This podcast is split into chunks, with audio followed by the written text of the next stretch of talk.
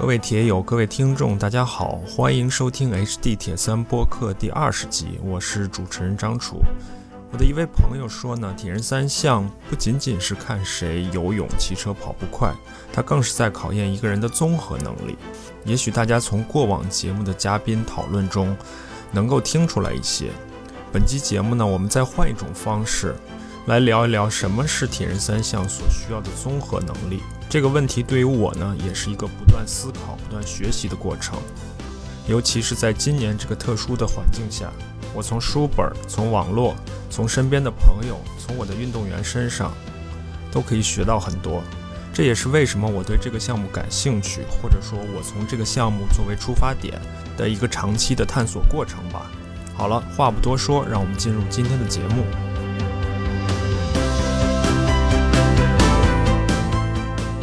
节目第二十集了，我们来总结一下二零二零年吧。今天也是用一种跟以前不太一样的方式。今天请到两位嘉宾，一位呢是我们 HD 铁三游泳的运动员，呃，刘猫弟，跟大家打个招呼。嗨，大家好，我是刘猫弟，一般圈里都叫我六猫。对，以下我就简称六猫了啊。另一位是他的太太孙世怡。跟大家打个招呼，Hello，大家好，我是孙世怡，以下就简称三晒了啊，因为他的孙世怡孙老师的英文名叫三晒。我今天跟他们俩在一起，是因为他们俩是一对夫妻，呃，同时他们俩都是铁三的爱好者。我们先从三晒开始吧，因为其实今天我来呢，一半儿是因为遛猫是运动员，另一半儿呢也是因为三善是我们节目算是热心听众吧。我非常高兴，我每一次遇到我们的热心听众，我都非常高兴，因为大多数时候我都不知道谁在听我的这个节目。他是每期都听，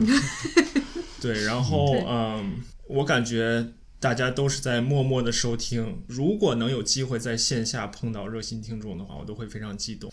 三善作为热心听众，能不能先从这个节目的角度，给你半分钟到一分钟的时间，简单说说？就是其实一开始很关注这个，也是也是因为您算是个人魅力吧，关注的这个，就是是因为你是之前咱们我不是也跟你练过一段时间，就是也是作为呃学员和教练的关系，然后另外呃现在遛猫也跟你训练，所以有很大的程度是因为。呃，我们有这样的关系，所以就很关注，希望可以从这个节目中学习到东西。然后再其次就是，其实铁三的任何的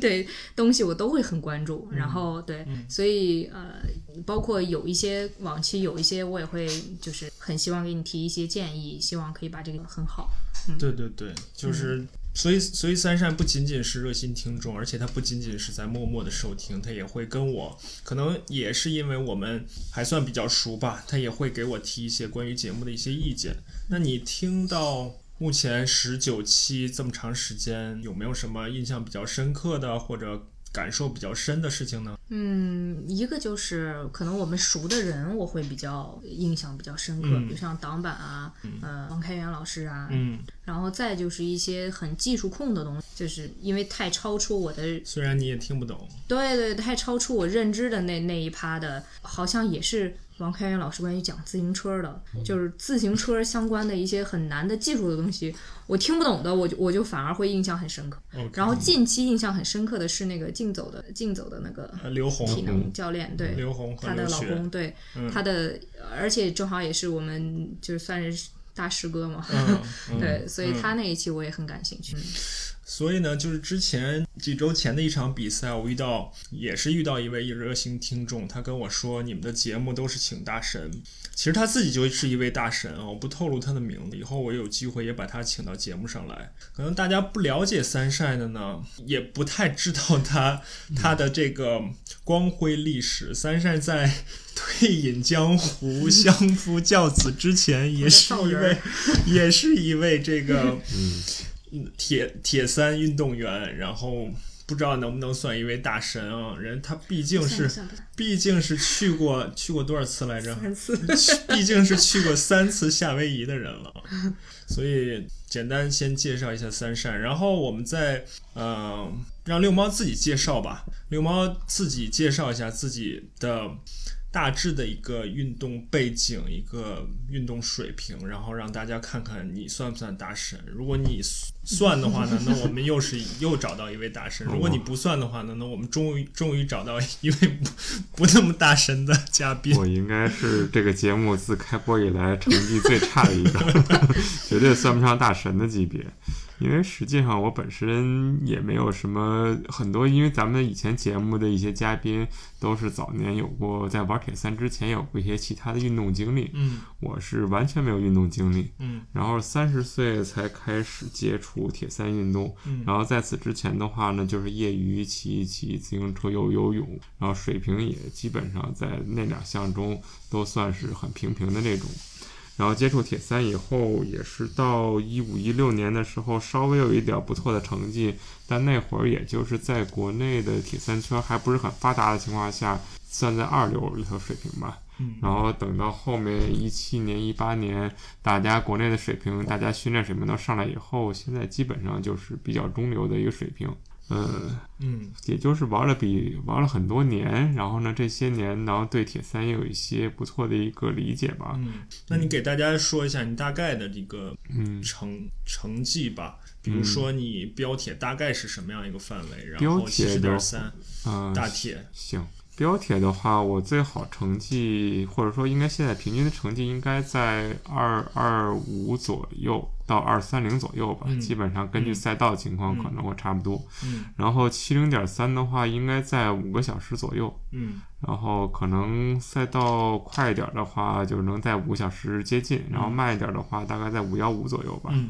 也算是中游。然后大铁的最好成绩是十一个半小时，嗯然后差不多平常的水平应该在十二个小时以内。嗯，嗯，大铁你比过七场还是八场？七八场了已经。对，其实六猫最开始找到我呢，目标也是大铁，因为嗯大铁这个毕竟距离比较长，然后嗯整个的这个需要考虑的东西比较多，嗯需要准备的周期也比较长，整个事情也比较复杂，所以可能如果有一个教练的支持，会效果会来得好一些。嗯给大家说一下你在。今没有今年这个特殊情况，嗯你在今年年初或去年年底或者今年年初的时候，你对今年的一个大致的一个打算？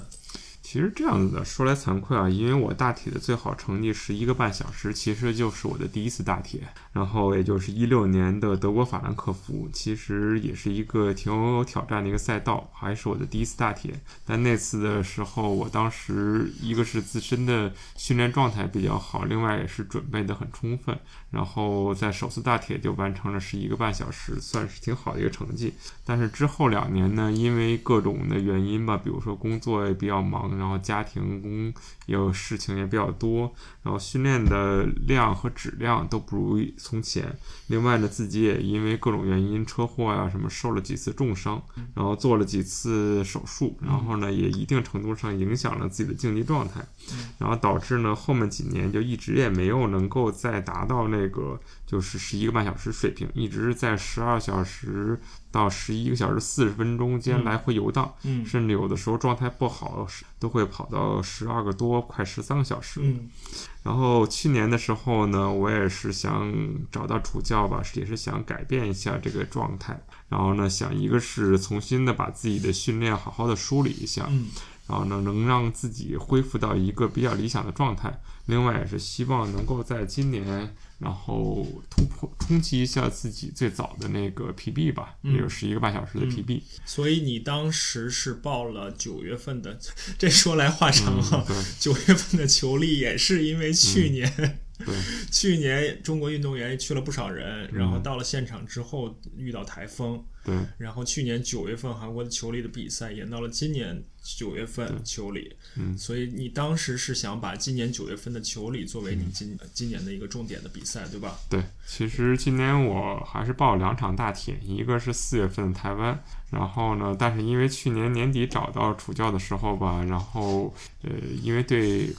外部环境来看，当时台湾跟咱们这边的关系就是两岸的关系不是很好，然后呢，有点担心台湾可能被够呛。然后所以就考虑去球里，然后把球里作为自己的一个主要目标。嗯，然后除了这两场比赛之外，你还报了一些，就当时的计划里面还有一些其实其实是准备了很多场七零点三，一个是作为热身，另外也是作为就是呃自己有些比赛确实是因为连续参加了好几年，比如说厦门，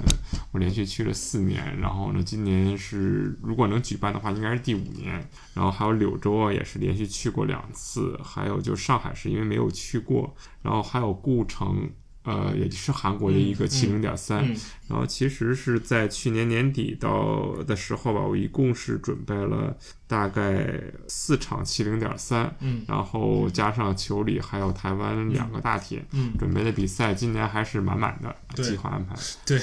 嗯然后呃，就我们刚才开始之前聊到，六猫也是属于这种比较比较喜欢比赛的人啊。对，一会儿我们可能也可以聊到，就是训练与比赛的这个关系啊。那今年出了这个疫情的情况，最终呢，六猫可能嗯只比了 两场比赛，对一场算是在北京本地的一个平谷青海湖三夫的标铁的比赛，嗯另外一场就是刚刚过去的在千岛湖的这个算是七十点三距离对幺三的上海上海铁人办的这个比赛。嗯那你简单回顾一下这两场场比赛，对这两场比赛自己的一个状态啊、表现啊，简单的总结一下。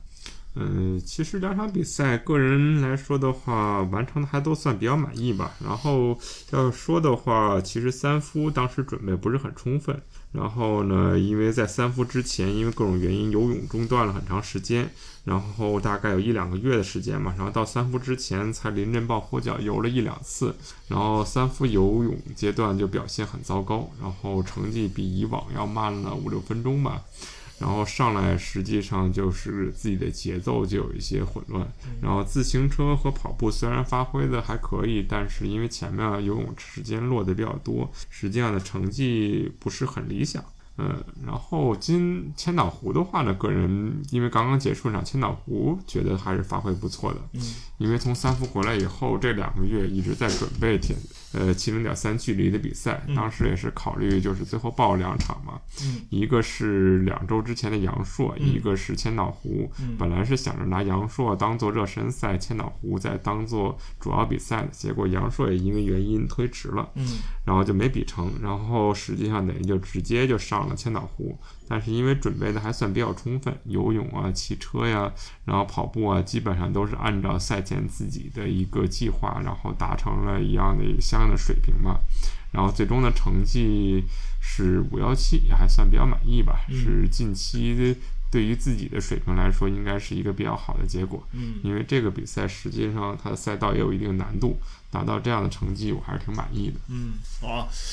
所以简单回顾了一下六毛今年的计划和实际发生的情况之后呢，我们再回到今年年初坐在一起，其实就做二零二零年的总结嘛。那二零二零年对于全世界来说呢，最重要的一件事情就是有了疫情。嗯那有了疫情之后，其实不仅仅是对于运动员，对于我本人作为教练，也是一个非常大的一个变化。在疫情国内疫情水深火热的那时间段啊，我就一直在想，我给运动员出训练计划到底有什么用？在没有疫情的时候，铁三教练好像也挺简单的，就出个训练计划，然后看看运动员完成的情况怎么样，就是不断反复的一个过程吧。虽然过程中可虽然可能会有一些细节的问题，但是会是一个相对常规的一个反复的过程。但是出了这个疫情之后，我就想我们的训练以及训练计划到底有什么用，到底意味着什么？因为没有比赛了，我们相当于在很长一段时间内就没有目标了。然后我就自己不断的想，不断的想，一方面是因为就当时水深火热的时候，还有很多人在讨论就是免疫力的问题。嗯如果你进行一定的运动，你免疫力会提高。嗯那你如果过量运动的话，你免疫力可能又会出现、出现问题，出现问题那那会 受到这个疫情的影响，所以这是一点啊。另外就是，既然我们铁三训练、体能训练本身的意义，在没有比赛目标的情况下的意义变小了，那是不是就回到更基本的一些东西，去看看我们的生活中的健康、健康的生活方式这样相关的一些东西？所以我也去自己去看了很多东西，包括在跟六猫沟沟通的过程中，其实我跟他。关注很多训练计划之外的东西，一会儿我们可能也可以聊到，就是我会跟六猫去讨论他的睡眠的问题，讨论他的体重的问题，讨论他的饮食的问题。这些其实我现在想来啊，不管有没有我们铁三训练，这些东西都是非常重要的东西，因为我也。能够观察到，可能不一定身边的人有啊，就是对一些高水平的运动员，他看似运动成绩很好，但他其实从整体、从长期来看，他并不是一个非常健康的状态。他有可能因为不管是过度的训练还是心理状态，他有可能是一个看起来成绩很好，但是相对比较比较脆弱的一个状态。嗯，所以呢，这是对于我来说，这是今年的一个比较大的变化吧。你应该也能也能感觉出来，对吧？对。然后对于运动员来说呢，就是因为没有比赛，所以如何去找到、如何去保持自己的动力，就是一个很重要的一个问题了。你当时有没有遇到过一些这方面的一些挑战？嗯，应该肯定还是有的，因为实际上我去年从厦门回来以后，然后就已经十一月份，嗯，十一月中吧，然后就已经开始训练了，嗯。然后冬训也算是开始的比较早，嗯，因为大往年的冬训一般都等到十二月份左右才开始，去年是十一月中旬就开始，也是因为去年后面那几场比赛取消的取消，然后是参加那几场的表现也不是很佳，所以想早点准备，然后开春呢就开始陆续的准备一些比赛，因为也是报了今年开春的那个柳州嘛，当时也是考虑，呃，如果台湾去不成的话，就去柳州，然后去这些比。呃，比赛先提前就是准备一下，然后但是呢，因为从一月份底到二月初开始，疫情一开始以后，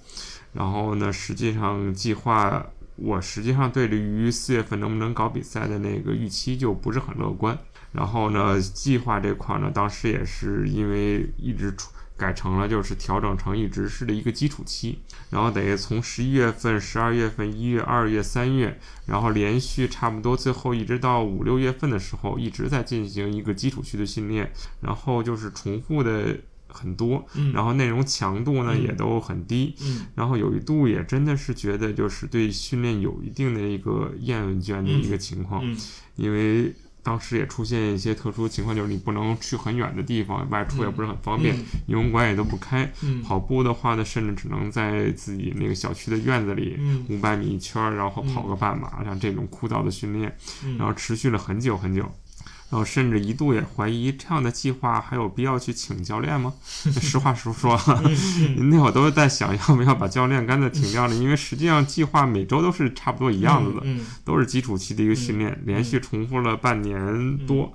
然后真的是有一段倦怠的期吧，就那段时间有一段时间训练还在进行，但明显感觉自己的精神状态是在下降的。嗯。嗯，还好，就是后来通过疫情缓解，慢慢的六月份以后开始有所缓解的迹象以后呢，然后也能恢复一些外出的一些训练，包括开始能够有一些团队的一些训练了以后，就不再是自己一个人了，嗯，就是可以当时也是主动的去找，就是以前的一些车队的朋友啊，包括俱乐部的朋友啊，大家一起结伴骑车，一起结伴的进行一些训练，然后呢也是给自己找一些刺激，然后呢。顺便找回了一些，就是训练的一个乐趣吧，也算是，嗯，呃，然后把那个心理的状态稍微调节回来一些，然后但是等到七月份的时候。呃，实际上在那一段有一段时间，我的状态是感觉挺好的。差不多七月份、八月份的时候，感觉自己曾经达到了一度就是挺接近于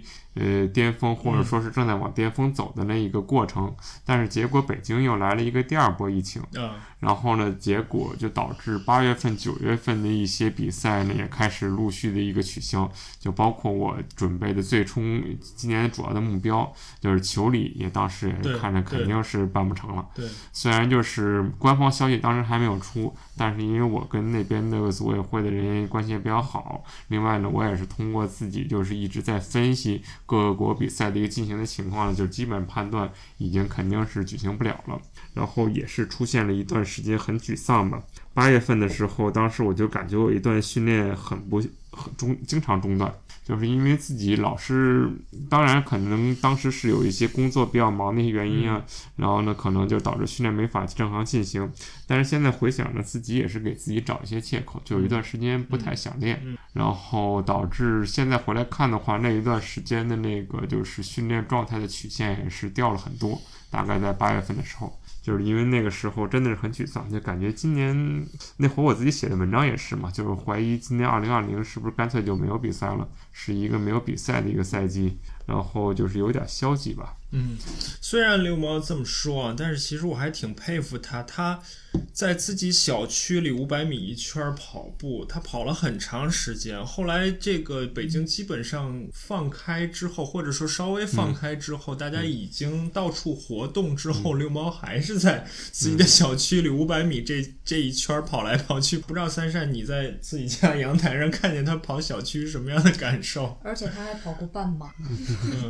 还在那里跑过半马，而然后有的时候还不戴耳机，因为你的计划会给到他一些有点什么速度变化啊，速度变化的，嗯，他就没法戴耳机，嗯，我都觉得是一件挺不可思议的事儿，其实，嗯，其实要是我早出去了，其实后来不出去的原因有一方面也是以从训练经济的角度来说，因为当时很多北京虽然能出去了，但是很多公园还是会要求你戴口罩啊，或者说是会扫那种各种安全扫那种就是健康码呀，不是因为他特别。不爱戴口罩。对，然后我又是讨比较讨厌戴戴口罩的那种类型，然后就不太愿意，就是 而且还得开车出去的话也比较麻烦，所以有的时候为了就是从节约路途的时间，提高训练的效率来说，呃，有时候在疫情恢复了一段时间以后，也还是在小区附近跑，也是有这个出于原因考虑。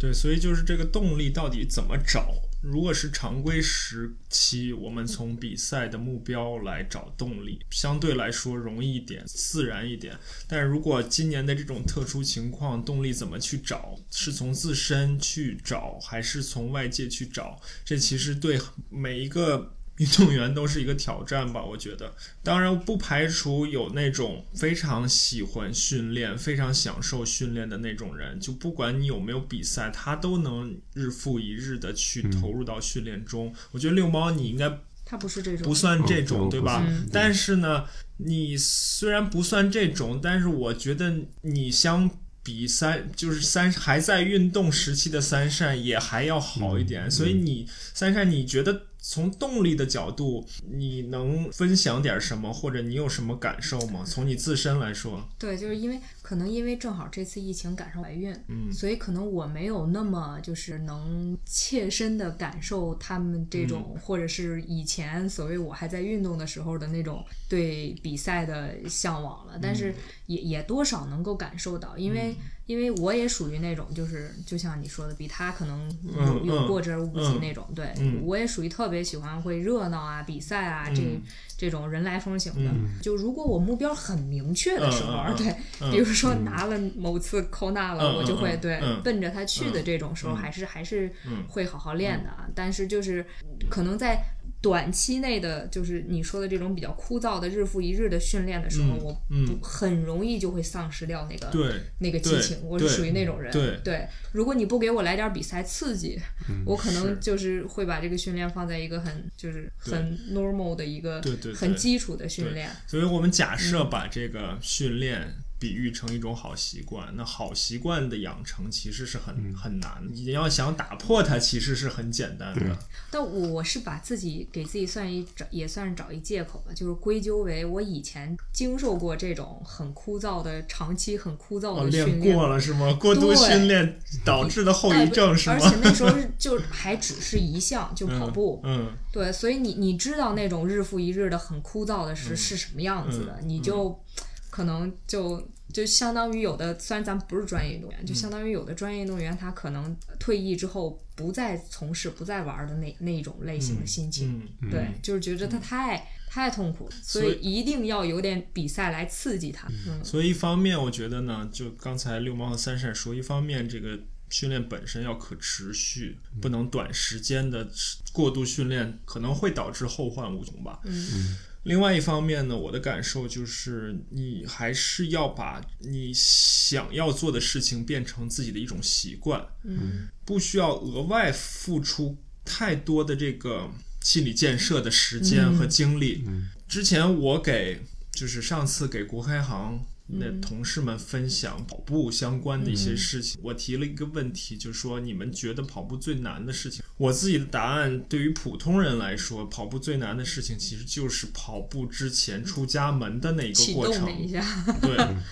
你不出门在家待着有无数的理由，对，对。是这样。但你如果一旦把这个形成习惯，你不觉得这是一个额外的事情的话，嗯你就可可能会很自然的把这件事情坚持下去。嗯，所以这是这是动力一个这这方面啊。然后另外我们刚才其实也谈到关于平衡的问题，就什么事情都要有一个平衡。上一集我们跟刘子阳也聊到了。有的时候可少练百分之十会比多练百分之一要好，所以这里面就存在一个平衡。当然，前提是你要知道自己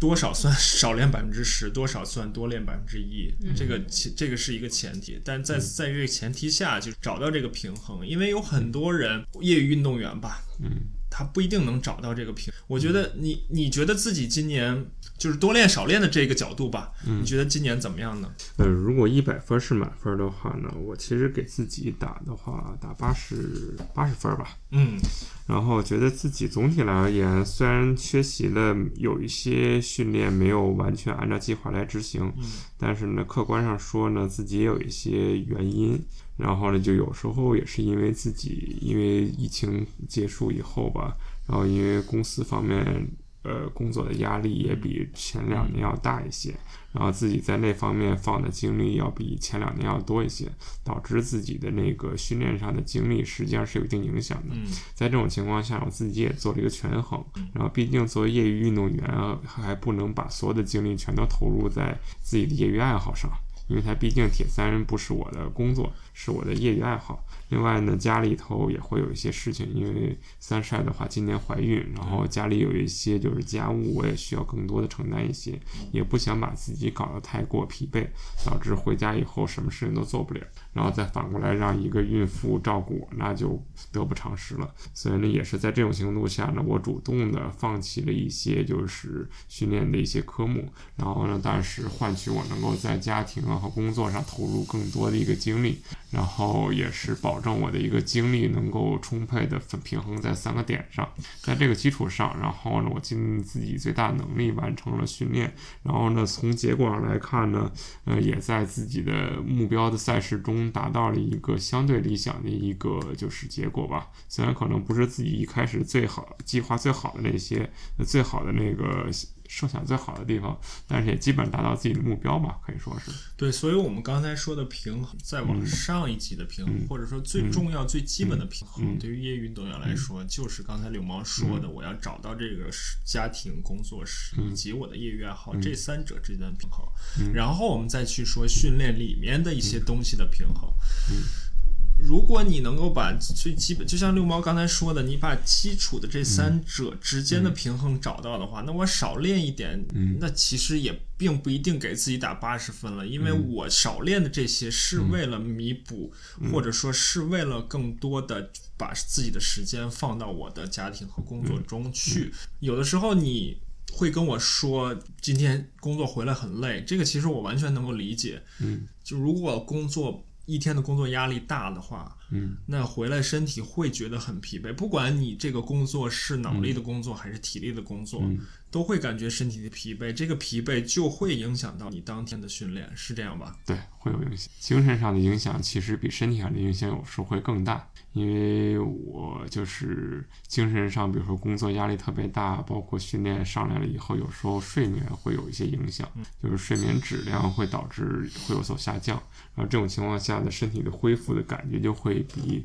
比正常的时候会更更慢一些。然后这时候如果拼再按照原有计划进行相应强度训练的时候呢，就会导致疲劳积累越来越多。然后最后也是对身体有一定影响，包括抵抗力下降，有可能中间也是因为这方面原因生过一两次病吧。对，是。然后就是实际上后来想也是可能因为跟就是连续训练，然后加上工作压力导致抵抗力下降有些关系。是，所以这又涉及另外一个品，就是我是要严格的执行计划，还是我需要有一定的动态调整？其实我觉得六猫在这方面呢，它还是。呃，还是做的不错的。就有的时候他会他会跟我沟通，说我今天出现了什么样的状况，看看我们看看训练计划做什么样的调整。有的时候如果他没来得及说的话，他自己也能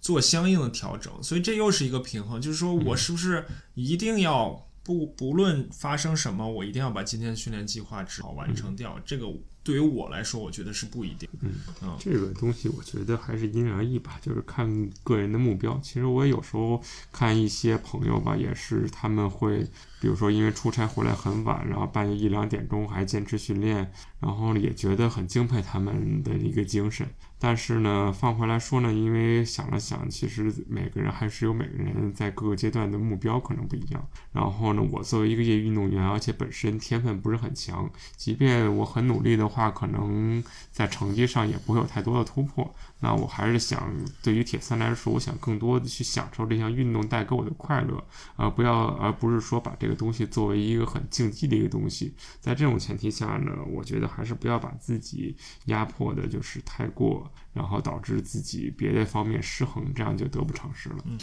然后对训训练本身呢，还有一个平衡，就是刚才六毛也说到，就是我们在上半年所谓的基础期的时候，我们有很多很多的选其实是重复的。嗯，每周和每周的结构是重复的，甚至每周里面的某一堂的训练课的具体内容也是重复的。嗯，所以就是这个存在什么样一个平，就是训练内容本身的重复和训练的复杂多。变的这两者之间的一个，嗯，呃，从你自己的感受来说呢，其实可以说的话各有各的利弊吧。然后就是因为中间也说过，其中有一段时间一直重复完全同样的训练，然后当时呢也是给自己就是设立一些，因为其实重复训练也有一个好处，就是你可以比较，很方便比较。比如说连续有那么两个月的时间，我一直在骑就是同一条路线。然后我就会比较同样的时间，我用同样的补给，我能达到的那个就是功率，包括我能骑到的一个就是距离是多少，然后都会有做一个比较。但是呢，如果同样的距离，同样的训练重复太多呢，就会有之前我所说那种，就是可能也会在一定程度上，虽然你的成绩是越来越快了，但是你的精神却越来越懈怠了。然后这时候呢，就需要一些有变化的训练，比如说你要不要找别的朋友一起尝试一些之前很少尝试的线路，然后通过这种就是刺激来改变，给自己提升一些训练的一些快乐，也提升改善一下自己精神状态上的一些问题。对对，所以呢，在这个过程中，我跟刘默也会。也做了一些沟通，嗯，就六猫刚才说的简单重复的训练的作用及复杂多变的训练的作用，就人的身体以及精神是需需要不同的刺激的，就是身体对训练产生更好的一个适应。所以总体来说，我觉得从业余运动员的。心理和思维方式，我一直总结的就是三点：业余运动员，不管是业余运动员吧，就对于运动员来说，他要有三个心，就是他要有对训练和。这项运动，他要有决心、有信心和耐心。嗯，这这三个心，我觉得 这个耐心在今年肯定大家都得到了充分的、充分的锻炼啊。然后，如果今年能够持之以恒，能今年能够持续训练下来，能也表明了他的决心。我觉得对于教练来说，我个人感觉信心和耐心都是可以在运动员与教练。的沟通过程、合作过程中慢慢去建立的，但是决心这件事情可能更多的需要从自己出发，而不是从教练身上去去找这东西。那整体的这个心理和思维方式，我们聊了一些。那我们下面聊一下，就是刚才我们说到的，既然今年这种情况，训练本身变得没有那么重要，那相对变得更重要的一点呢，可能就是。一些基本的或者基础的一些东西，嗯。饮食，嗯。然后比如说睡眠，嗯。甚至对于一个人来说，他的呼吸的方式，嗯。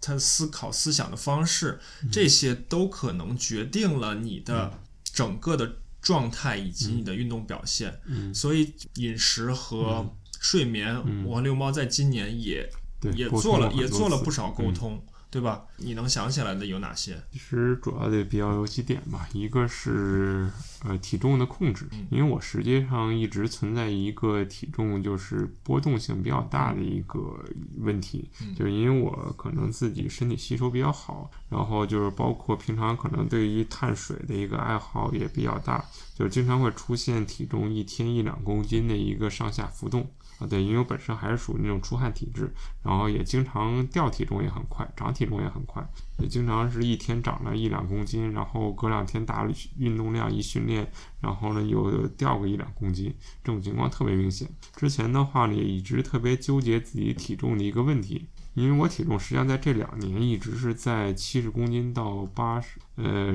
九十公斤之间，就是来七十。公斤到九十呃，没公斤，没有没有，八十五公斤吧，七十公斤到八十五，最多的时候到过八十五公斤以上，嗯然后差不多有一个十五公斤、三十斤的一个变量，嗯经常是在夏天赛季的时候能达到七十一二公斤，嗯然后等到冬天过年的时候呢，就是八十四五公斤，就是很很正常。然后这种波动的量，反正确实也比较大一些吧。嗯。然后呢，我实际上也对这个问题特别纠结。然后，但是跟楚教一起就是练的这过程中呢，我现在对这个事情也确实看的不像以前那么在意了。然后，包括我这次去千岛湖的时候呢，体重实际上差不多七十八公斤。然后要搁我以前的那个比赛来说的话呢，实际上算是比较重的，因为以前我一直认为我只有到七十三公斤以下才是一个比较良好的体重。如果我在比赛前达不到的话，我就甚至会整整一周，然后通过就是断碳的方式，要把那个体重给它降下去。嗯这样的话呢，我在比赛之前我才有一个起码的一个心理上的一个，就是感觉状态比较好，就是我会对这一点也是看特别看重。嗯但是今年的话呢，也是通过跟楚教训练的话呢，对这一点其实就是看得更淡了一些，觉得其实体重并不是一个主要问题，还主要是看你训练的一个状态，然后还有就是一个准备的一个身体体能的一个状态，然后呢。控制碳水肯定还是要控制，但是没有必要说为了控制碳水而就连续多天的一个断碳，因为那样的话呢，可能会导致你那期间的训练质量也上不去。因为也之前也试过，就是因为把断了碳的训练以后，断了碳以后训练强度根本达不到，反而导致你的那个备战的节奏被打断了。然后今年呢，就是保证在自己能够完成训练的一个状态下，然后呢，尽量的保证一个碳水的摄入平衡。既然不可能完全断掉碳水的话，那就是尽可能的减少一个相应的一个摄入，避免过高的摄入导致体重快过过快增长，而不是说一定要把体重压在某一个就是所谓的红线以下。我是这么理解的。嗯嗯。另外呢，我的我再补充一下，就是另外我的感受是通过这种周期化的训练，嗯，通过运动的方式把体重稍微的再去调节一下。再有就是很重要的一点，就是各的恢复、休息、睡眠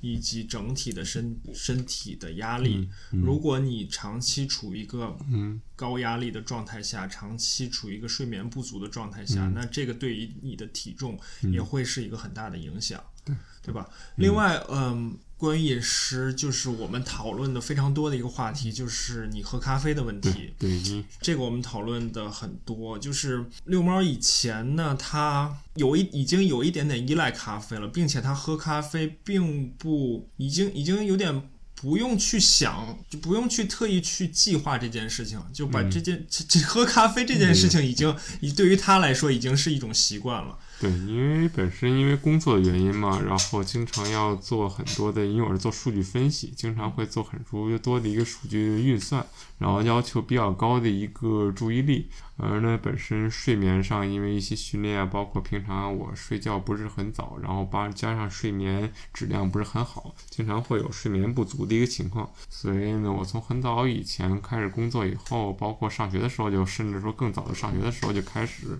就是使用茶、浓茶呀，还有咖啡啊这种方式。来给自己就是提神儿，因为实际上茶也好，咖啡也好，它的有效成分都是咖啡因嘛。而且我是属于那种用大剂量就是比较浓的咖啡因来提神那种情况，然后导致呢对咖啡因还是有一定的一个轻度的依赖吧。然后我就之前也跟楚教沟通很多次，我就明显感觉有的时候我反而上班儿。中午休息的时候去训练，然后比自己周末然后训练的状态还要好。然后后来分析什么原因呢？是因为我一上班我就会喝很浓的咖啡，啊，有的时候呢周末。倒不喝咖啡了，因为图省事儿，早上起的比较晚就不做了。然后另外没有那么高的需求就不喝咖啡了。然后反而导致呢，就是有咖啡因的时候，然后虽然上午上班很累，但是中午训练的是精神很足。然后但是没咖啡因的时候呢，你明显感觉自己的身体肌肉不在状态。然后这一点我们也是做了很多的探讨，然后还是之后也是建议我慢慢的降低对咖啡因的一个依赖。就是在没有必要的情况下减少，或者说是可以不用咖啡，然后呢，呃，在比赛的时候再使用咖啡因来保持这个训练竞技状态。对，所以咖啡因这件事情呢，我首先呢，我们要承认咖啡因对运动表现是有帮助的。嗯，这个是啊，这个特别明显。对，这个特别明显，而且对于我个人来说，是我相信的为数不多的。对运动表现有帮助的补剂之一，嗯，有机会我们可以，这这是完全另外一个话题了，就是我很大的话题了。我我对我对于补剂这件事情其实是非常保守或者非常谨慎的一个态度，但咖啡因我是承认它对运动表现有有帮助，并且呢，我们可能也可以承认咖啡因对人体的长期健康，嗯，比如说对你的十年、二十年的健康，并没有。副作用对，基本上没有，因为我实际上使用咖啡因的时间就已经相当长了。对对，但在这个两点的基础上呢，咖啡因其实对人体还是会有一些影响的，就是你会有一些情绪的波动，会感觉到能量的高低。嗯，从从我来说，我是觉得。如果是一个自然状态下的人，他不应该依赖任何的外界的刺激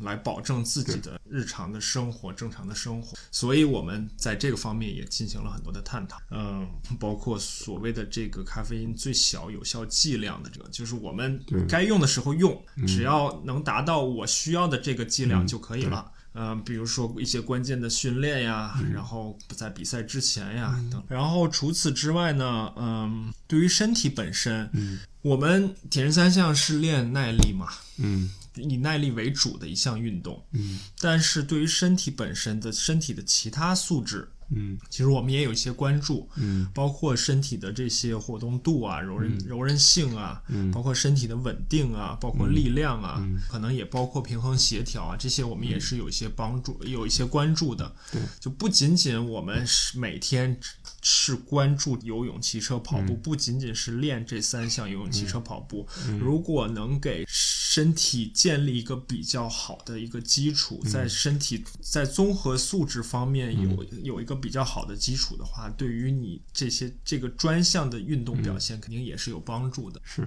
这块儿的话也是，因为实际上力量训练的话呢，对于呃训练的帮助还是很大的，也是很重要的。因为这一点，实际上在我以前练自行车的时候就有所了解。因为之前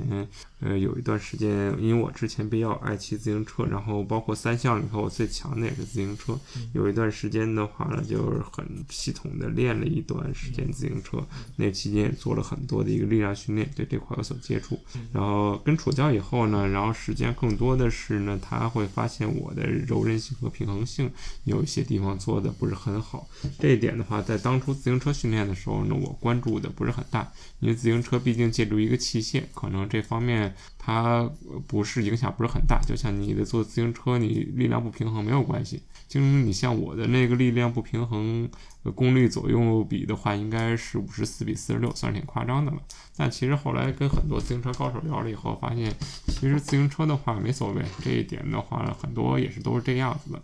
但是呢，因为加入三项训练以后呢，有些游泳啊，还有一些跑步的一些训练呢，实际上还是要求身体有一个相对一个平衡的一个状态。力量的话呢，也是有一定的，包括柔韧性啊、稳定性也是有一定的要求。然后呢，在从去年冬天开始训练以后呢，也是给我加入了大量的一个就是身体稳定度啊，包括一些柔韧性的一些训练，包括也做了很多类似于瑜伽的这种就是动作来提升自己的一个。稳定的一个能力啊，包括这方面练了很多，然后，应该还是明显感觉到今年还是很有帮助的。对你刚才说到跑步，其实就是遛猫的跑姿，我和三善其实 交流了很多。呃，我们俩的观点或者我们俩的角度不完全一样，因为三善他也他也做跑步教学，然后也带一些人的跑步训练，所以三善对于跑姿本身会比较关注。而我的，你先说说你对遛猫。从你的角度，你对遛猫跑姿的一些意见 意见吧？就是我我我就想说，你刚才应该是想说，你可能还会更关注除了跑姿以外的效率，或者说产生的结果，是不是？我想说的呢，就是我一直想表达我对跑姿的意见呢。如果你跑姿有问题，那可那很有可能是你身体结构和功能的问题。嗯，你的肌肉不，你的肌肉不平衡啊，或者或者是你身体身体结构。导致的，对，所以你的跑姿的问题只是一个结果。嗯，有有很多人在说你，你需要改变跑姿去提高你的效率。首先，这个不好改就。首先不好改，其次，首先不好改，其次你这个跑姿是不是真正能够帮你提高效率？这个也是对于我个人来说也是持怀疑态度。因为我最近看到过一个研究，很有意思的一个研究，就是一一帮研究人员找了一帮教练和一帮运动员，然后让教练去看运动员的跑姿，然后去指导运动员改变跑姿，结果发现呢，通过教练员的眼睛看出来的跑姿和就是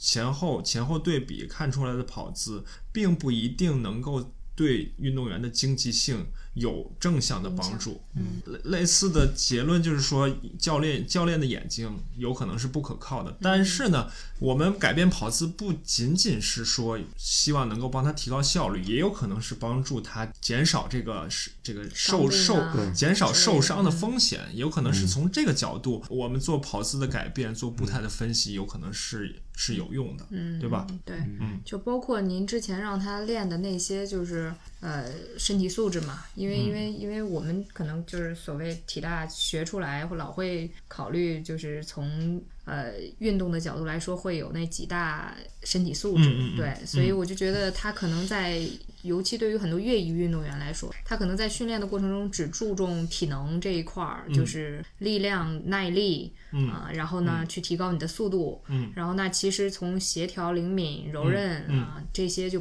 比较不注重。对，所以其实您给他的那些呃关于就是瑜伽也好，或者协调性也好，或者是这这种东西平衡，我觉得嗯对他的。跑姿也是会有很很正面的影响的，就是因为你就是你说的嘛，身体结构和和姿态的这个这个问题，对，所以然后我看到的吧，就是就是说说一个比较就是就是接地气的，就是因为我之前带的这些朋友也好，或者是所谓学员也好，都是比较诶小白的，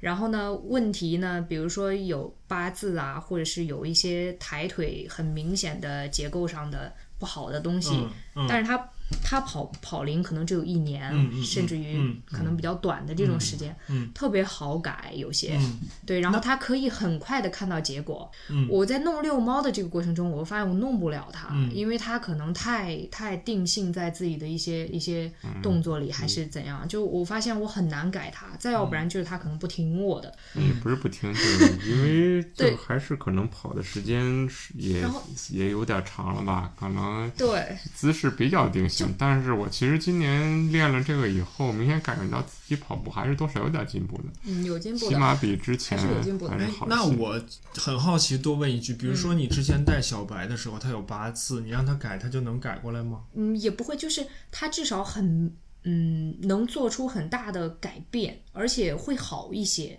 就不会就是但你有没有？也不可能完全改过来。但你如果尤其是八字这个，如果他是从小的那种八字，他是很难很难改问题就是你他当时改了，他是不是能持续保对持？，这是我想问的，就是你看到他的时，你看到的时候，他也许改过来了，那你不，你没看到他平时自己跑的时候，是不是还能？因为我是觉得像八字这种，有的时候我们在街上跑步也能看到一些初刚刚开始跑步的人，对，这种八字的现象，对于我来说，我更觉得它可能是这种肌肉的不平衡，他的臀肌弱，所谓的这种下下交叉综合症嗯的这种导致的他的姿势上面的问题。嗯，嗯就不只是八字了，就比如说你像抬腿的一些方式啊，发力的方式，很多业余的小白的跑者基本上都是小腿带大腿，嗯，对，让我看到的这种很明显的，然后我就会纠正他们，但是也说的话，一方面是姿势的问题，另一方面也是力量问题。他们的，但因为我这个东西也是自己今年练了力量以后，明显感觉到，有的时候并不是不知道正确姿势是什么样子，而正确姿势我做的话很累。很快我就坚持不了了。你看着我，你告诉我我可以做，但是我跑个五百米、一公里以后，我就没法再用这种姿势，我继续跑下去了。或者说的话，我这么跑会觉得很累，我就没法坚持了。其实还是自己绕回来，还是自己肌肉的一个问题。嗯然后通过今年练了很多，就是训练，包括起就是那种之前说的那种素质训身体素质训练以后呢，能明显感觉到自己自己起码在精力充沛的时候，我能够尽量的去驱动自己用一个比较好的跑姿去跑。当然了，体能下降了还是会变过去，这个是没办法的。嗯，就是改跑姿不能只靠就是脑子想嘛，你肯定还是要配合一些其他的动作去嗯，去做。嗯，这个下面再聊这话题，六猫可能很感兴趣了，嗯就是我们聊聊这个器材装备嗯与自我身体感知这两者之间的关系吧。因为遛猫可以说是一个器材装对对是，一个器材装备的爱好者吧。嗯，反正你我们现在业余运动员能接触的装备，你基本上已经差不多都差不多了，是吧？嗯。包括很多实验性的装备我也试过，然后有一些可能就是比较智商税的东西，但是有一些，比如说之前我弄过一个那种号号号称能提升跑步能量的一种就是鞋垫儿芯片然后就是塞在鞋里，据说是能够提升腿部的肌肉恢复力量。反正这种东西吧，大概也不是很贵，倒是几百块钱。但是后来反正研究了半天，发现是个智商税的东西。反正这种东西我确实买过很多吧，然后但是有一些也确实比较不错，比如说去年那个 Kona 的时候看他们那个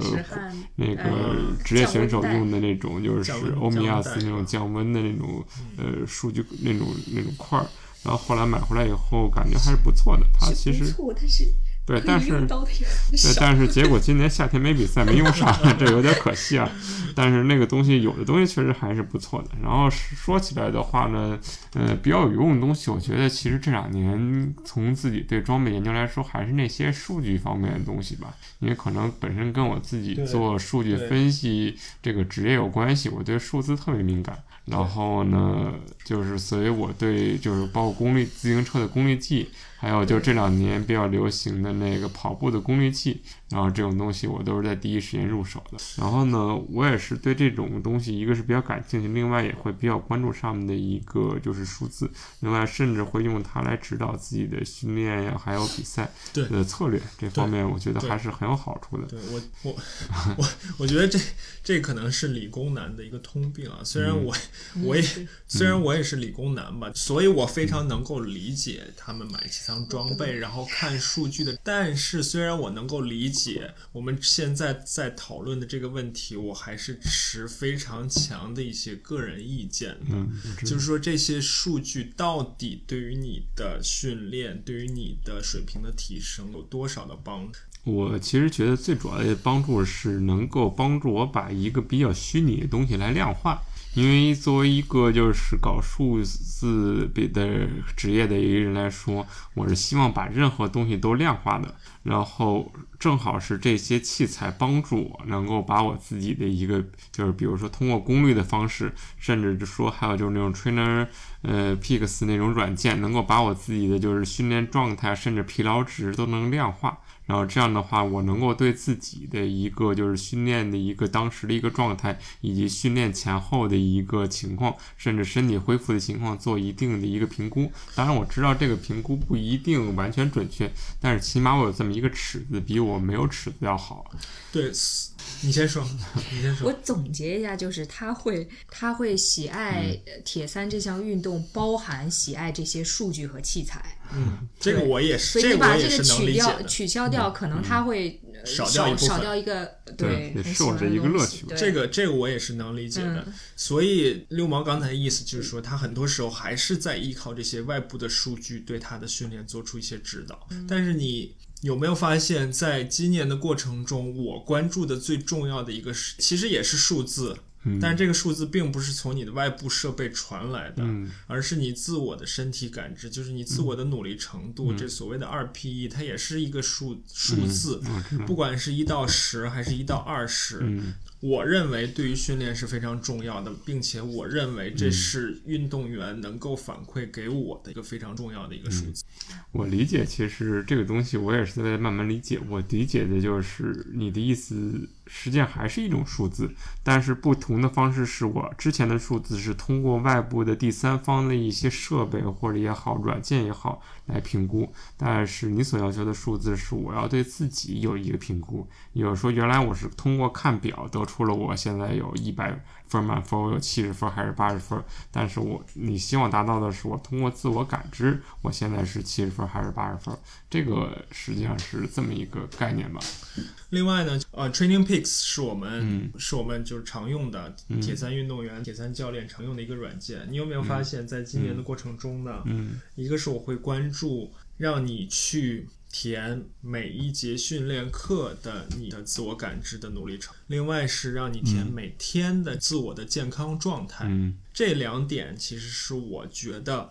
对于很多人，尤其是对于这种非常喜欢依靠外部数据、依靠装备的人，对于他们来说更重要的啊两个方面。嗯，在最开始的时候，可能你都不习惯去填这个东西。虽然可能就是手机上 Training Peaks 的 App 上你动动手指，稍微多花你三分钟钟，但是开始可能你并没有形成习惯，但后来才慢慢形成习惯。而我在回顾看你的训练的时候，有的时候我甚至不去看你的这些科据，不会去看你的心率，不去看你的功率，我更关注你的主观的感受。嗯，所以你现在能不能想象自己？因为因为六猫不仅仅是跟我一起练铁三，同时我们的线下的这个游泳的训练课，六猫是参加的啊。我们的很多的游泳课上面的运动员们，在泳池里花了很多时间去摆弄他的表，就是因为他 他 他每次到边都需要看一下自己花了多长时间，然后有的时候我们训练 训练结构做调整的时候，他还在表上去做一些设置和调整。就是你现在能不能想象？你比如说一周有几天的时间，或者说怎么样一段时间不代表去去训练？因为我之前对于不代表，对于我的运动员不代表去训练这件事，我几乎已经放弃了。我要求他们，你你你带就带吧，然后我要求你尽量不看，不看。就首先你最好是不带。其次是你带了，然后你不按，然后最最我其实最近的话呢，也试过几次，就是我带表，但是我不看表。嗯，然后呢，包括游游泳，包括骑车都有过。嗯，有几次出去骑车吧，也正好是骑。可能就是自己以各方面原因嘛，有几次是巧，有几次就是干脆忘了带码表，然后就直接用手表，但是手表不方便看，干脆就不看了。嗯，然后也通过这种方式来给自己就是试过几次，然后呢，也是慢慢的在找这方面感觉吧。嗯开始还是挺不习惯的，因为像对，因为像我这种之前恨不得就是一直看着表游、一直看着表棋的人来说，多少还是有些不习惯。但是目前的话呢，也多少能够大概就是找到自己一点儿，就是比如说不看表的时候，大概知道自己处于一个什么样的区间，可能并不是很准确，但是大概知道自己现在是在一个什么样的区间的状态上。六猫在家骑车有两个非常我能想起来的非常有意思的，嗯。三善也许可以讲一讲。有一次是在家骑比较长的时间啊，骑到一半儿的时候，他说是家里的是 Swift 坏了还是网络坏了，嗯。然后他就开始下车修他的软件和修他们家的网络，导致这一次训练对就就没有完成，对吧？嗯，对吧？这是一个，另外一个我能想到非常有意思的例子，就是我们之前很长时间会有高强度短间歇的这种训练课，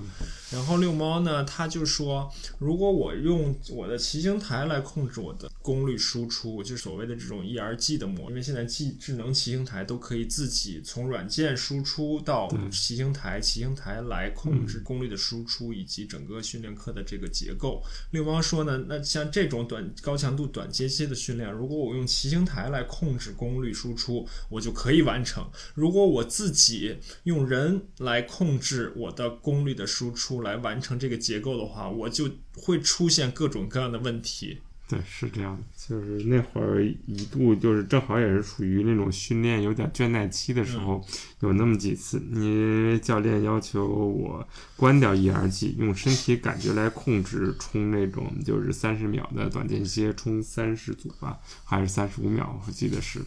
然后当时就感觉很崩溃，因为总是踩不到关就是目标的功率对，然后就到时间了，然后自己总是控制不好，要么就是一开始高了，嗯，要么就是到后来呢踩不上去，然后就是老是在一忽高忽低的状态下，结果导致自己越往后那个计划越难完成，然后就到最后实际上是心态身先于身体就先崩溃掉了，嗯真的是那种心态崩溃，而不是身体崩溃。嗯嗯，然后但是呢，实际上我把同样的那种计划，我用 EIG 做在软件里头，然后甚至我再调高百分之五，嗯我发现我都能完成。嗯那你就是对数据，我觉得太依赖了。嗯，对，但是一方面也是依赖数据，另一方面就是我控制功率的能力可能还是不够理想，就是对呃我对那种就是比较，比如说是超过身体，比如说百分之一百二或者一百三那种功率的控制，我没法儿很稳定的控制在上面，然后导致我就是老是踩了几脚以后发现高了，然后再往下降又降多了，就是这种东西对我来说就是还是有些难度。所以就是我们到底为什么要少一些依赖外部的这种设备和数据，而更多的去聆听自己的身体，感知自己的身体？这又是一个非常大的话题。但是对于我来说，我觉得这才是耐力运动最大的魅力之一吧。游泳的每一次划手，骑车的每一次蹬踏，然后跑步每一次迈步，你在这个无限的重复过程中，你每一次都能够有所体会，每一次都能够用心的能够体会出一些东西来。嗯所以这也是为什么我刚才三善说想帮六猫改跑姿也没太成功，就让我想到，在我有限的经验中，我觉得成年男性是最最顽固的，就相对于哦于成年的女性和小朋友来说，成年的男性是最顽固的，他们有各种各样的理由去不想改，想法、理由、借口。嗯去不想改。去不想改也好，改不掉也好，嗯，对，我觉得这有道理。就给我的感觉就是，因为我们本身在做的一个一件事情，对于对于在座的我们俩来说，就是一件业余爱好嘛，对吧？你如果建议在业余爱好上来说，然后我如果改变姿势，而且而且我在当时跟他说改变姿势这件事情上，我还跟他提到，就是你不光是运动表现会提高，你看上去还好看呀，对吧？你这从女生的角度来说，你最后拍出来完赛照片也会好看一些。我就觉得改一改应该就从可能女性的角度来说，应该很容易的事情，但我没有想到。到他这里很受挫，就是很很难改不是改。不想改，是你没法改，你知道吧？就是就像我说的这种东西，所以我其实是想改。你跟我说的东西，我当时能做到，但是你随着就是训练的进行，包体括对能下降数据，的依赖这种东西，你就不好改。所以 我我我想说的，首先三善的偶像是莫法拉，他希望 他希望身边事儿忘了。他希望身边所有人，尤其是自己家里的人，跑步都像莫法拉一样漂那。倒也没有。嗯 然后其次呢，我们再说回来，就这也是为什么需要有身体的感知。只有你自对自己的身体足够的了解，能够感受到自己的身体之后，你才能做出相应的改变。嗯这也是我说的成年男性比较固执的一部分吧，就是很多人他对自己的身体是没有感知的，甚至我们的游泳。班上最有意思的人是有人在岸上把他游泳的视频拍下来，然后发到群里面，然后他看到他会问这个人是谁，完全不知道那是自己，对 啊太神了。对。另外呢，我说成年男性可能另一方面就是很多人，如果我说的严重一点啊，就很多人非常的自以为是。他们呢，希望觉得自己无所不能，希望时时刻刻的战胜嗯。对手，不管对手是在比赛中出现，还是在训练中出现，还是在日常生活出现，他们非 都非常争强好胜的想想取得取得每一次的胜利。嗯这个对于我们的训练来说，其实也是有影响。但是我觉得遛猫还好啊，遛猫在这方面心态还是还是比较平稳的。嗯嗯，我觉得它不是比赛型的。通过这几次的，所以，所以这又回到了我们平衡的问题嘛，就是你既要争强好胜，又要知道自己在在什么时间去发挥你争强好胜的这个、这个特性，对吧？嗯。嗯，好啊，这方面说完了，我们说说游泳吧。因为刚才也提到了，我本人呢，除了做铁三教练，也带线下的游泳课，遛猫也包括三善之前啊，也参加我们的游泳课。对于游泳呢，我觉得铁三运动员会有一些误区，包括遛猫本身，其实直到今天我们坐在这里聊，它还有一些对于我来说，它还有一些未解之谜。嗯，就是遛猫本身，它会在泳池里，它的表现其实还不错，能够游到一定的水平。但一旦到了公开水域，一旦到了比赛中，它就没有办法把自己平时在泳池里面的训练水平发挥出来。我们之前也分析过一些原因啊，但是我觉得。最主要的一点呢，还是因为公开水域练习的机会比较少。对，另外还有一点，对于遛猫本身来说，可能还有一点原因，就是它的技术动作的特点可能并不是特别适合公开水域。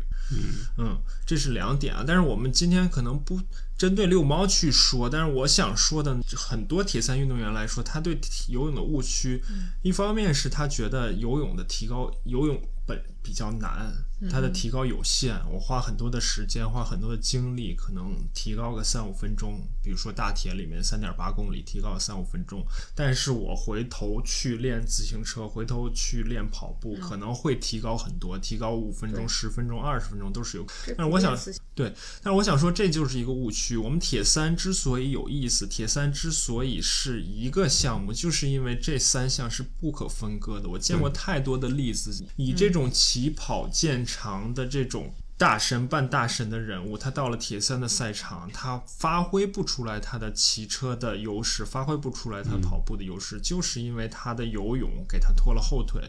他没有考虑到游泳不仅仅是我游的时间慢的问题，同时还是我消耗的问题。嗯，游泳给他带来很大消耗，给他的自行车跑步后后续的自行车跑步带来了很大的影响。你练游泳不仅仅是去帮助你提高这三分钟、五分钟，即使你不提高这三分钟、五分钟，你如果能够愿意投入进去的话，也可以帮助你节省体力，帮助你游得更轻松，帮助你把后面的两项更好的发挥出来。所以今年这种情况，就是因为北京嘛，尤其是大家心里都比较紧张，嗯，呃，北京放开的又又有第二轮的疫情，放开的比较晚，所以我们游泳其实从客观上来说是有一些困难的，包括遛猫，它的上班的时间也非常的固定，所以呢。今年其实你在游泳上的投入就对比往年少，是吧？因为我往年就是常游的几个泳池，今年实际上都一直没有开放。然后呢，上课的泳池和我的工作时间又比较冲突比较大。然后呢，我实际上就只能周末游，但是因为周末因为北京一些原因吧，然后一些就是我们之前去的比较多的公开水域，然后呢也被封闭了。然后实际上就是中间七八月份以后就一直找不到一个特别好的一个游泳场地。然后呢，就导致中间有一段时间，就像我之前也说了，三伏之前差不多有一段大概有两个月的将近两个月的时间，一直就是属于半中断的一个状态。然后就没有地方去训练，这个当时也给自己的状态造成了很大影响嘛，就直接导致其实三伏就是整个影响了我一个比赛计划。因为实际上从时间来看，游泳可能只是比以往慢了五分钟，但实际上的节感觉就是整整影影响了自己起水以后的一个节奏。因为首先你看到你游泳出水以后，你会看到时间嘛，你看到你慢了那么多，你会想在后面两项上去尽量的往回赶时间。但实际上越赶，导致体力消耗会越大，然后反而导致后面两项有一些发挥不如意。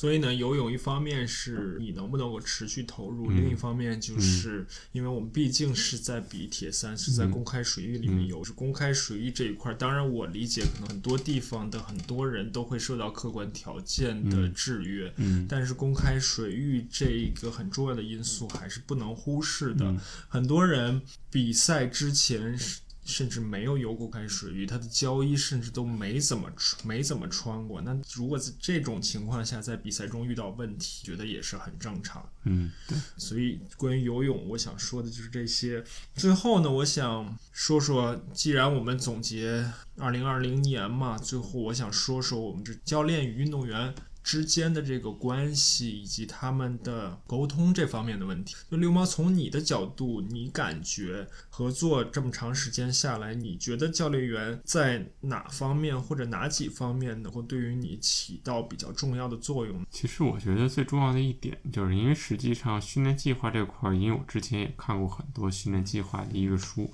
包括其实三晒他本身也是那个体育大学出身，我们两个人本身都有一些就是做。计划呀，包括一些科学训练的一些理念的基础。嗯，然后呢，实际上之前就是也研究过这个问题，就是我们其实从自己的知识储备上来说，自己给自己做一个计划，甚至说给彼此给对方做一个计划，并不是很难。但是我们后来为什么要请就是？您作为我们的教练来指导我们训练，也是发现，就是因为实际上人还是存在于一个就是自己的一个自律性和主观能动性上的一个问题吧。就是可能我自己给自己制定的一个计划，它各在各方面来说，我并不能百分之百的很好的一个执行，或者说是我无法就是考虑到我自己的一些。呃，特殊的一些情况，我比如说我需要上强度的时候，我不一定能够把计划然后做的那么强，就顶不一定能顶那么高。然后我该休息的时候呢，我可能又会出于一些原因，我不会让自己就是休息下来。然后这种节奏的度我是很难把握的。另外就是，比如说我是不是要百分之百完成我的计划，这方面的考量上，自己也很难拿捏。然后呢，像我们彼此关系又比较好的情况下呢，对计划就是我给他设置计划，我也没法特别强烈的去监督他执行，因为这有可能影响我们彼此之间的一个关系。所以我们最后考虑的还是找一个就是第三方比较客观的人来，就是给我们制定计划，并且监督，然后计划完成。这样的话会有一个更好的一个效果吧。所以我知道，就是很多专业运动员，他一方面他自己也带运运动员，他另一方面他自己也请教练，也可能是基于这方面。原因，嗯，那你刚才说了好几点啊，我觉得，这当时我学埃尔曼认证认证教练课程的时候，他最开始就提到了教练的作用。教练作用，他总结的是五点：第一点是要理解你的员，第二点是对你的员做一些评估，嗯，第三点就是你要起到一些教育教学的这种。功能就就不仅仅你是出训练计划，嗯，然后最后呢，可能就包括当然训练计划也是其中的一点了，然后最后是你给运动员提供一些动力，嗯，就首先你觉得你需要一个给你提供动力的教练嘛，就是教练经常去激励你，去鼓励你。的这么这么一个教练嘛？嗯，其实我觉得动力当然需要教练来做一些，但是主要动力还是在于你自己。如果你自己没有这个动力的话，多少人监督你也没有用。教练呢，可能更多的是处于一个监督的一个作用。就是在你自己达成动力的过程中，你虽然有动力有目标，但是你可能在这过程中你会有一些就是所谓的一个懈怠的可能性。然后呢，教练教练来帮助你，就是有这么一个教练存在，或者甚至说你可以说心理上有这么一个教练看着你的话，你在执行或者是自己的目标的一个。对，你在执行自己的目标的过程中，你会更踏实一些，甚至说你会觉得有一个人监督着你，或者说有一个人看着你，你会就是有更强烈的动力去完成自己的目标，啊，感觉不是说自己一个人的事情。另外呢，就是我觉得从我的角度讲，我是我不知道你有没有感觉啊，或者说你你们有没有，就是我是希望。虽然你请了教练，但是训练以及你的这个整个的铁三相关的所有事情，还是你自己的事情。嗯，对，你需要有一个很强的自主权和拥有感。这个我不知道你有没有感觉？呃，这肯定的，因为首先就是无论请不请教练，然后训练也好，比赛也好，都是你自己的事情。教练并不会说为你这些东西完全的负责。然后你只有真正的喜爱这件事情，并且愿意为这件事情付出努力，你才有可能做得下去。要不然的话，多少教练给你制定计划，你也没有用处。还有一点啊，就是嗯，这叫所谓的以运动员为中心的教教练方式。呃，我觉得这一点我也是比较认同的。就是我希望所谓的授人以鱼，不如授人以渔嘛。就是我希望能够。在合作的过程中，更多的是给你启发的作用，而不是直接的告诉你一二三四五应该怎么做。我希望能够更多的去用提问的方式，尤其是开放性问题的方式，能够引发自你自己的一些思考。嗯，我觉得其实更多的时候就是当我遇到一些问题的时候。然后你能给我一些就是从别的视角上的一些就是看法，比如说就是我可能考虑这是一个训练的问题，你却给我提出了这可能是我睡眠或者说是咖啡因，嗯，然后的一些影响，嗯，这就会让我从更多的一个角度去看待一件事物，然后呢，给我一些这方面的一些视角上的帮助吧，帮我拓展就是看待问题的一个视角，这个是教练很重要的一点。另外呢，我就觉得。从我个人来讲，我觉得作为教练，教练也不是万能的。作为我个人来说，我也是在不断的学习过程中，我也有很多不懂的东西，并且如果我们想把这件事情做得比较专业化的话呢，那很多的环节你还需要找更专业的人去做。比如说你需要做自行车 fitting，比如说你去找身体出现了问题，你肯定还需要去找物理治疗师，嗯，对吧？比如说你如果真的希望在这种力量训练上再精进一些的话，你很有可能还需要再去找体能和力量力量教练。所以作为我这样一个铁三教练，可能不能完成所有的这种职责。一方面，我是在自己在学习的过程；另一方面，我能完成所有的职责。所以，铁三一我们一直说嘛，铁三虽然看起来是一个个人项目，肯定也离不了。我理解这件事情，就是你作为教练，你作为一个运动员，你不能过于依赖某一个教练，你不能指望教练帮你解决所有的问题。在这过程中，你还得自己学习，你该充电还得充电。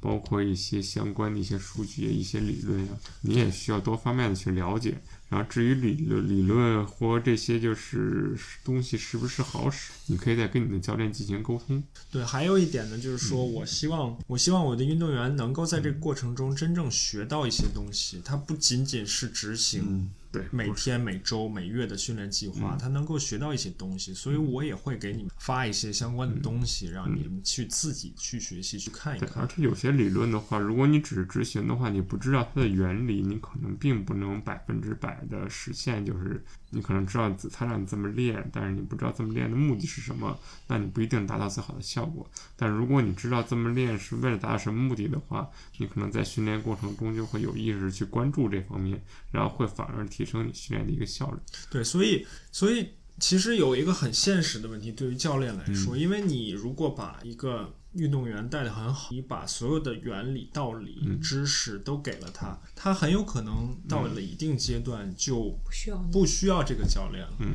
这是一个很现实的问题，但是我觉得对于教练来说，应该能看清这一点，接受这一个现实吧。运动员总会有来有走，不能因为不想让他走，不想失去嗯这手中的这个运动员而有所保留。我是觉得就是所谓的，无论从从我的角度来说，我也是希望知其然而知其所以然，然后你也希望在这些过程中训练的过程中，自身也是在成长的。好啊，那嗯、呃我们聊了这么多，如果让你总结一下二零二零年你最大的收获是什么？能想到？嗯，其实还是通过整个的一个训练，然后提升了自己的一个综合的能力吧。尤其是我之前其实本身就是跑短板还是比较明显，我跑步的短板特别明显。然后二零二零通过就是更加系统的一个，之前也说了很多，就是呃身体素质的一个训练，包括实际上在训练计划上呢，也有意识的给我提增加了跑步的一个比重。因为实际上之前我自己规划训练的时候呢，可能会更多的倾向于自己所喜爱的项目，比如说游泳啊，有自行车呀，我可能会练很多。嗯跑步只是练的很少，但是今年呢，实际上呢，把我很大的一个日常训练的比重都放在了跑步上，嗯。甚至一度跑步差不多达到了我的百分之五十吧。嗯基本上就可能我一周只骑两次或者三次自行车，嗯。而可能会跑四次或者五次步，嗯。最多的时候我记得是。然后呢，把更多的比重放在跑步上的结果是呢，我今年的跑步的水平也确实是明显提高，嗯。在仅有的两次比赛中呢，都实现了我自己标铁还有就是七零点三跑步的一个 PB 吧。嗯嗯嗯，然后呢，也算是给自己今年一个二零二零，虽然赛季因为很多原因，比赛的目标上没有达到很多，因为很多比赛都取消了。然后呢，想本来想实现的大铁 PB 呢，也根本没有机会去验证了。嗯但是呢，起码从单项上来说，我达到了自己一个比较理想的，就是我把我的短板基本上就是提升了很多。嗯 这应该是我今年最大的收获吧。嗯，好好。嗯呃，那三晒呢？你不管是作为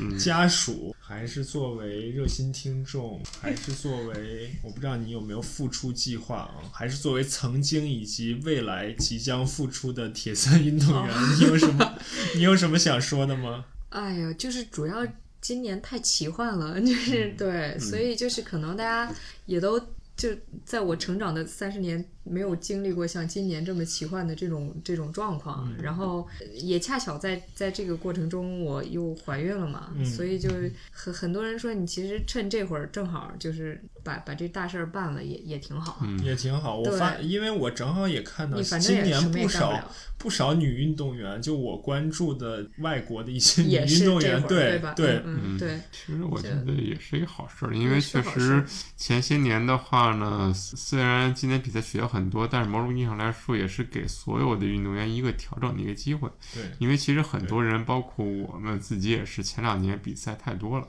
经常一年两三场大铁，然后再加上三四场七零三 N 多个标铁，一年小十场比赛，到处奔波，实际上连续积累的疲劳还是挺多的。然后很多职业运动员当然也不也是这个原因。然后实际上今年的话呢，就是强制性的把很多比赛没有了以后呢，给自己一个就是补齐短板，然后一个恢复的过程。然后呢，也通过这一年的调整，然后呢，明显感觉到自己就是我的短板有恢复嘛。然后等来年或者说是回头比赛慢慢恢复以后的话呢，可能你会有比疫情之前有一个更好的发挥。因为我实际上也是从侧面上跟很多人聊，发现就是很多人都在疫情中这期间自己的功率提升了很多。嗯，就是因为我认识很多自行车朋友都是这个问题，嗯。说以前感觉大家业余圈三百瓦的很少，但是今天一看大家 三百瓦、三百二十瓦的一大票，大家都是疫情的时候在家撸台子撸的。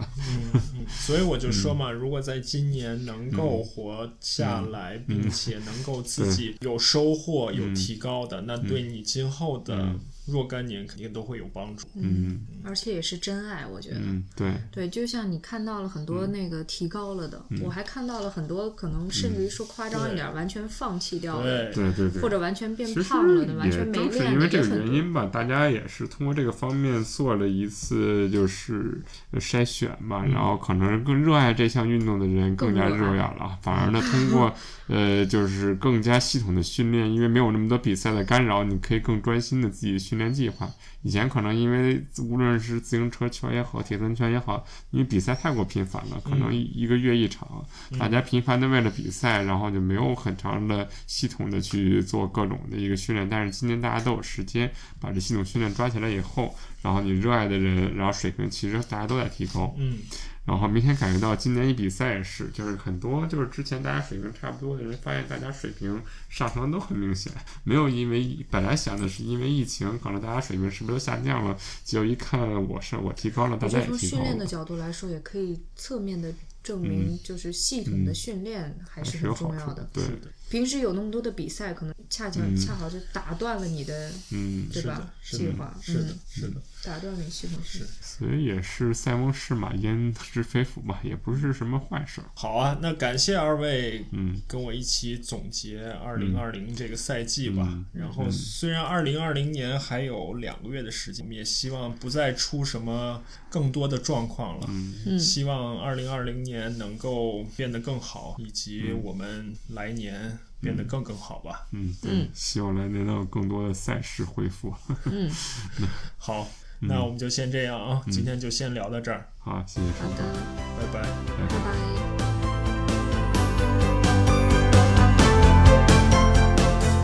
好，今天的节目就是这些。和六猫和三善聊完呢，我也一直在想，对于一个教练来说，什么是最重要的？我觉得首先你要充分了解你的运动员，了解他们的背景，了解他们的需求，了解他们的特点，甚至了解他们在想什么。其次呢，在了解你的运动员的基础上，你需要从你的角度，从一种不同的角度，甚至是更高更远的角度去做出判断。我们一直都说训练计划本身并不难，但是如何能了解运动员的个体特点，而有针对性的去写一个训练计划，去帮助运动员在提高自身运动表现的同时，能够让他的身体、心理甚至精神长期受益，这是我想作为一个教练能够发挥的最重要的作用。二零二零年虽然还没有结束，但我们的赛季基本上已经结束了。大家也许会带着各种各样的收获和感情，进入又一个冬天，为了明年做一些打算和展望。无论如何吧，希望你能够享受这个过程。让我们努力训练，下次再见。